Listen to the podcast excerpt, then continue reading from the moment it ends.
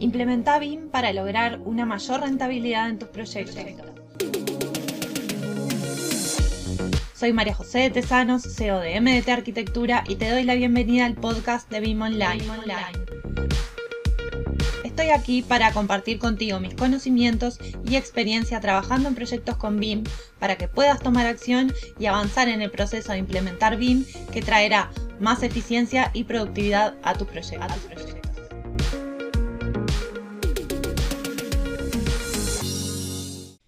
Hola a todos, hoy vamos a estar hablando de 5 claves para trabajar de forma más eficiente con BIM y de cómo trabajar de forma más eficiente con BIM, porque no, no, me canso de transmitir siempre el mismo mensaje de que no es suficiente con manejar determinado software, con manejar determinada herramienta para lograr esos resultados que queremos con nuestro modelo BIM, como por ejemplo ser más productivos, como por ejemplo reducir los tiempos de ejecución de nuestros proyectos, como por ejemplo obtener información más confiable, más fidedigna y más coherente para poder tomar decisiones inteligentes a tiempo en nuestros proyectos. Y cuando hablamos de cinco claves, entonces la primera es tener objetivos claros y una estrategia de implementación. Y esto en realidad puede parecer un poco vago, pero en realidad el tener claro hacia dónde nos estamos orientando, hacia dónde queremos ir, lo que nos ahorra es tomar malas decisiones.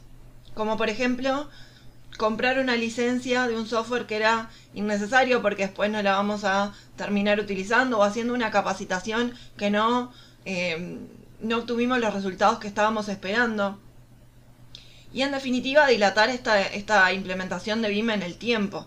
¿no? En la medida que tomamos decisiones erróneas, lo que estamos haciendo es dilatar este proceso de implementación. ¿Por qué? Nos lleva a tener que volver para atrás y volver a empezar, ¿no? Y cuando hablamos de tener objetivos claros, estamos hablando de tener objetivos alcanzables, que sean realizables y que sean medibles. Y cuando hablamos de objetivos, tenemos que pensar que para todos los profesionales los objetivos BIM no son para todos por igual.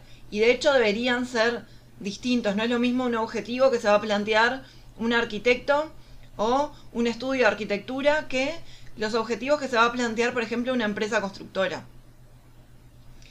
La realidad es que estos objetivos tienen que ir alineados no solo con los usos de BIM, sino con las fases eh, del proyecto que yo desarrollo. Y por eso decía y ponía este ejemplo de un estudio de arquitectura y de una empresa constructora. Un estudio de arquitectura genera información, genera información de diseño, y entonces los, los usos y los objetivos van a estar alineados con, con cómo este estudio de arquitectura desarrolla este proyecto. Sin embargo, si pensamos en una empresa constructora, la empresa constructora gestiona la información que viene dada del estudio de arquitectura o del estudio de ingeniería o de los distintos asesores. Y entonces va a tener que plantearse objetivos de BIM más vinculados a cómo gestionar la información de, de los proyectos y no tanto cómo generarla. Y es importante entonces que, estos objetivos sean, sean reales, sean realizables. Por ejemplo, yo no me podría plantear, o ninguno de nosotros, creo que nos podríamos plantear implementar BIM en, en nuestra empresa en, en, un mes, ¿no? Porque BIM es una metodología y en definitiva lleva un tiempo. Entonces, tiene que ser algo que sea Em, alcanzable y que sea realizable. Un objetivo muy concreto podría ser eh, implementar BIM en mi estudio empezando por un determinado proyecto y hacerlo en seis meses. Y si pensamos eso, entonces ese objetivo es alcanzable, es realizable y además es medible en el tiempo.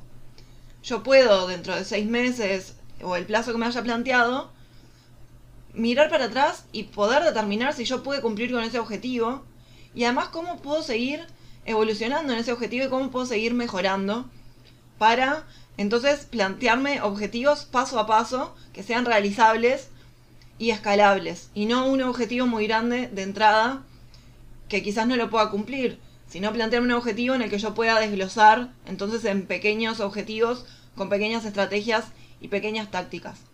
Y tener ya entonces este objetivo me va a permitir crear una estrategia de implementación BIM y saber hacia dónde me estoy dirigiendo. Esta segunda, segunda clave sería entonces definir la implementación en el tiempo y dependiendo del camino que elijas, como te decía, eh, va a depender también qué tiempo te lleve el proceso de implementación, si te va a llevar más tiempo o menos tiempo. Esta estrategia de cómo yo decido implementar va a determinar entonces el tiempo que te va a llevar esta, esta implementación. Podríamos pensar, por ejemplo, en si queremos trasladarnos de una ciudad a la otra de, de un país, podríamos pensar que podemos llegar en avión, en tren o en auto. Seguramente los tres medios nos lleven a destino, pero va a haber uno que va a ir más rápido, que va a ser más eficiente. Y entonces esto va a determinar el tiempo que nos lleve, movernos a ese destino al que queremos llegar y a ese objetivo que nos planteamos. Y entonces, como te decía, además de ese tiempo, la estrategia lo que nos va a permitir es, en este paso a paso, en esta definición de prioridades que nosotros hayamos elegido, cuando desglosamos entonces este objetivo principal en pequeños objetivos, en pequeñas tareas escalables, en paso a paso, nos va a permitir entonces tener un panorama mucho más claro de qué tenemos que hacer primero y ver entonces cómo esta implementación de BIM nos va a llevar un tiempo, pero que vamos a ir en definitiva escalando el proceso y mejorándolo también. La tercera clave es automatizar procesos. Y pensemos en qué consiste una implementación. Una implementación BIM, en definitiva, consiste en determinar los propios procesos de trabajo y adecuarlos a los procesos que yo utilizo habitualmente para desarrollar mis proyectos. Conocer qué procesos quiero mejorar, sustituir los procesos improductivos y ampliar mis procesos con conocimiento nuevo y con capacitaciones. Y algo fundamental es medir los resultados y cuando esto no funciona, automatizar. Y cuando esto funciona, perdón, automatizarlo. Repetir entonces este proceso nos va a permitir mejorar los procesos y en definitiva es lo que hace que se vuelva eh, mucho más eficiente y nos permita entonces, a la medida que nosotros repetimos este proceso, reducir también los tiempos que nos llevan estos procesos. Y lo mismo si pensamos en el desarrollo del proyecto. Nosotros podemos definir estrategias de ingreso de la información a nuestro modelo, de extracción de la información de nuestro modelo, de comunicaciones entre distintas partes involucradas.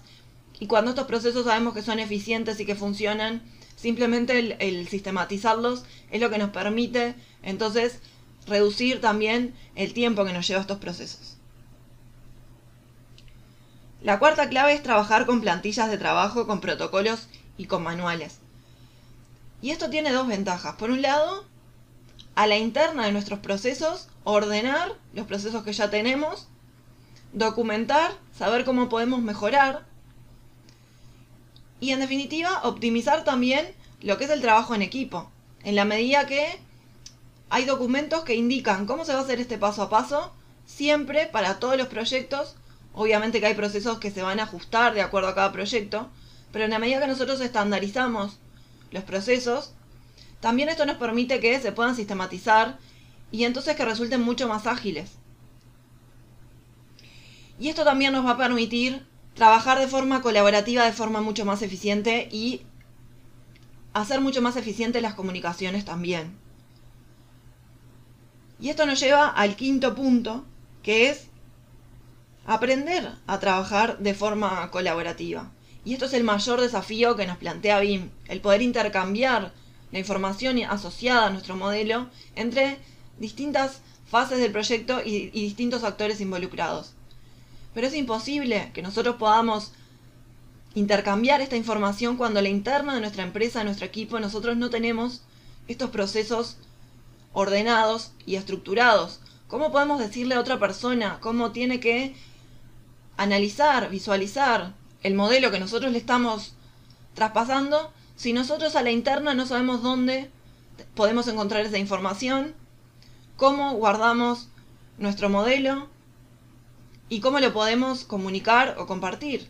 Entonces, BIM en definitiva nos está planteando un gran desafío y una gran oportunidad para ordenar a la interna de nuestro equipo, de nuestra empresa, los procesos que desarrollamos habitualmente en nuestros proyectos y una vez que tengamos todo esto estructurado y ordenado, entonces sí pensar en intercambiar ese modelo con otros actores involucrados. En definitiva, el trabajo colaborativo es lo nuevo que nos plantea BIM y entonces es necesario también hacer un cambio de chip y un cambio de mentalidad pensando en cómo al eficientizar nuestros propios procesos de trabajo podemos también generar este intercambio de información y hacer mucho más eficiente las comunicaciones con otros actores involucrados. Quiero contarte que di un webinar la semana pasada justamente sobre 5 claves para trabajar de forma eficiente con BIM. Te voy a dejar en la descripción del episodio para que puedas ingresar y ver la repetición del webinar. Quiero contarte además que abrimos plazas para nuestro programa de implementación BIM un programa pensado y diseñado especialmente para arquitectos, ingenieros y profesionales de la construcción que trabajen en equipos reducidos o de forma individual. Ustedes saben que una implementación BIM no es igual para todos los casos, para todos los profesionales y para todas las empresas. Este programa es especialmente pensado para entonces arquitectos, ingenieros y profesionales de la construcción que trabajen de forma individual o en equipos reducidos un programa que está pensado para que implementes BIM en tu primer proyecto en cuatro meses, con más de 120 lecciones, con plantillas de trabajo y con más de 8 módulos, para que no solo aprendas qué es BIM, sino que puedas desarrollar tu proyecto aprendiendo a crear tus propias estrategias, aprendiendo a gestionar las comunicaciones, aprendiendo a trabajar de forma colaborativa. Es la última edición del año, nosotros abrimos plazas dos veces en el año, esta es la segunda y última de este año. No tenemos fecha todavía para el año próximo. Y además tenemos solamente 30 plazas disponibles porque justamente lo que tenemos es un acompañamiento constante, una mentoría, donde acompañamos a estos profesionales a que puedan implementar BIM en su proyecto y que además puedan compartir con nosotros las experiencias y los desafíos que se le van planteando en esta implementación. Entonces la prioridad es acompañar de forma personalizada a los profesionales que entonces han decidido tomar acción y están decidiendo implementar BIM en sus proyectos. Te voy a dejar más información en la descripción del episodio. Y hasta aquí el episodio de hoy. No te olvides de suscribirte para recibir más contenido de BIM. Te espero en el próximo episodio con más proyectos, más experiencias compartidas y mucho más BIM Online.